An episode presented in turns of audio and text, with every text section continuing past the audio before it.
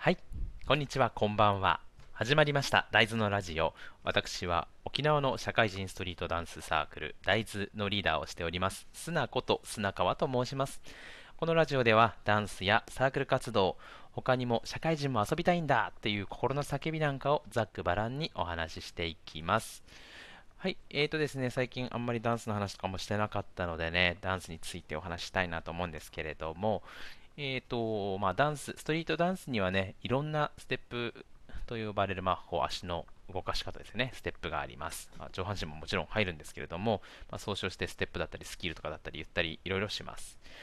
まあ、あの、他にね、いろいろジャンルとかもあったりするので、そのあたりはまた別の機会でもお話ししたいと思うんですけれども、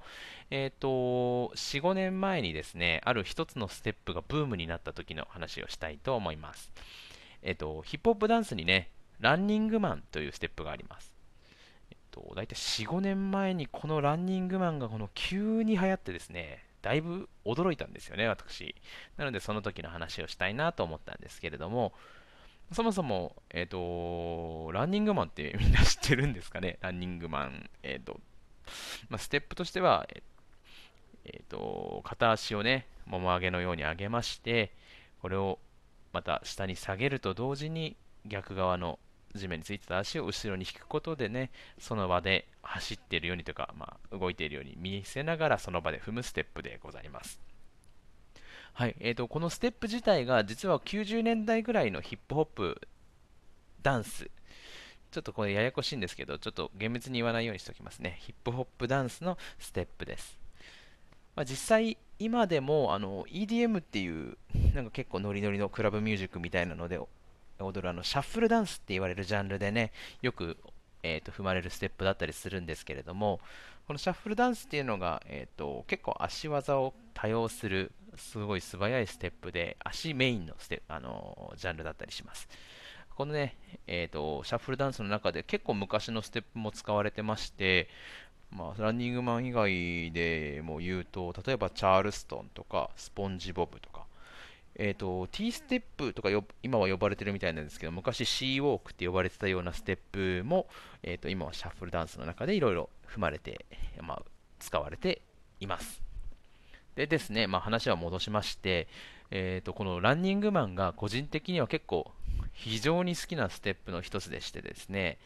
えー、まあ、思い入れというか、気に入ってはいるんですけれども、正直ですよ、まあ、正直言うと、まあ、ブームになるようなというか、流行るようなメジャーなステップでは別にないんですよ。そうなんですよ。ただですね、あの僕が驚いた時、まあ、大体昔の記憶内でおぼろげではあるんですけれども、驚いた理由っていうのがですね、なんか、えー、初めて会う人とかとストリートダンスしてるんですとかっていう時って、まあ、ちょっとそのもっと以前だと、大体、えぐるぐる回ってるんですか？とか、なんかどんなのやってるんですか？って言って、ヒップホップって言われても、なんかま頭でくるくる回るんですか？みたいな、そういうちょっとブレイクダンスという呼ばれる結構アクロバティックなダンスのイメージが普段みんあの一般的には強かったっぽいんですけど、えー、ある時期からですね、そうやってダンスしてるっていうとね、えじゃあランニングマンできますか？とか、なんか、えランニングマン教えてくださいみたいなことを言われるようになったんですね。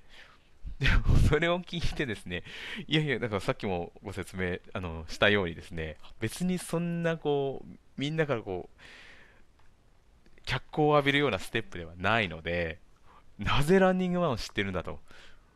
そしてしかもなんならなぜそれをしたいんだということでね、結構一時期びっくりした時期があったんですね。ただ、えーと、みんなに共通してた、大体そう言ってくる人たちに共通してたのが、ランニングマンをするとき、そのランニングマンという話をするときに、こう指をね、こう、ちょっと斜め上に上げて、両手の人差し指をこう、ちょっと斜めを差しながらね、ランニングマン教えてよみたいなことを言っていたので、なんか、ランニングマンって、まあ、さっき言ったように足のステップなのでね、足を動かすステップなので、上半身はまフリーなんですよ。好きにやってくれればいいんですけど、みんなが同じポーズを取るし、なんだったらそのね、あまり動かさずに一点集中で指さし続けるなんてちょっと若干マニアックだなと思いながら、なんでみんな知ってんだろうなって思って、まあ、時を過ごしていたわけですよ。で、まあ、えーと、その後ですね、原因がわかるわけなんですけれども、多分ここまで聞いて大体の人、まあ、ランニングマンは一時期ブームになりましたので理由は分かってると思うんですけれども、えーと、その流行っているブームの原因というのがですね、えー、まあ、3代目 JSOULBROTHERS の「流星」っていう曲でですね、えーと、そのミュージックビデオの中で振り付けの中であのランニングマンが入るわけですね。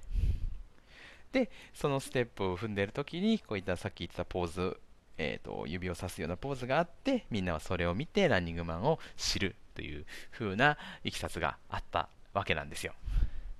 はい。まあですねえっ、とまあ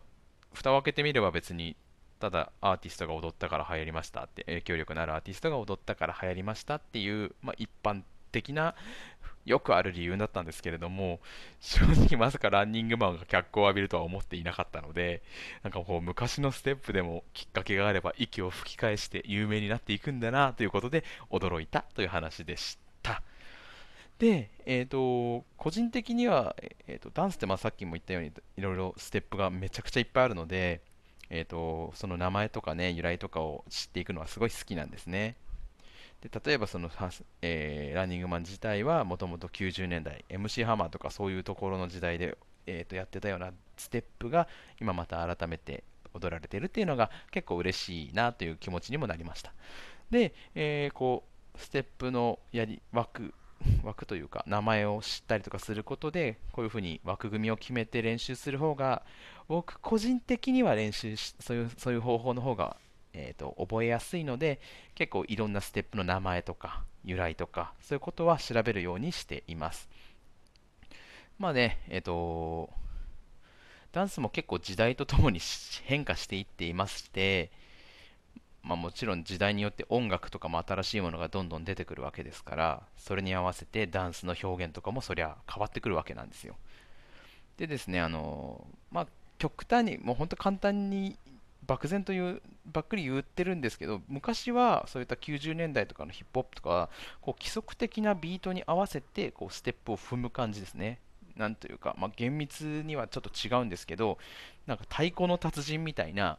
音に合わせてドンってステップを合わせていくようなそんな感じです。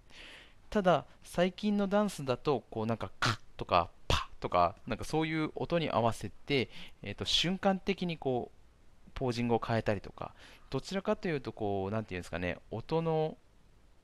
えーと、規則的に取っていくというよりは、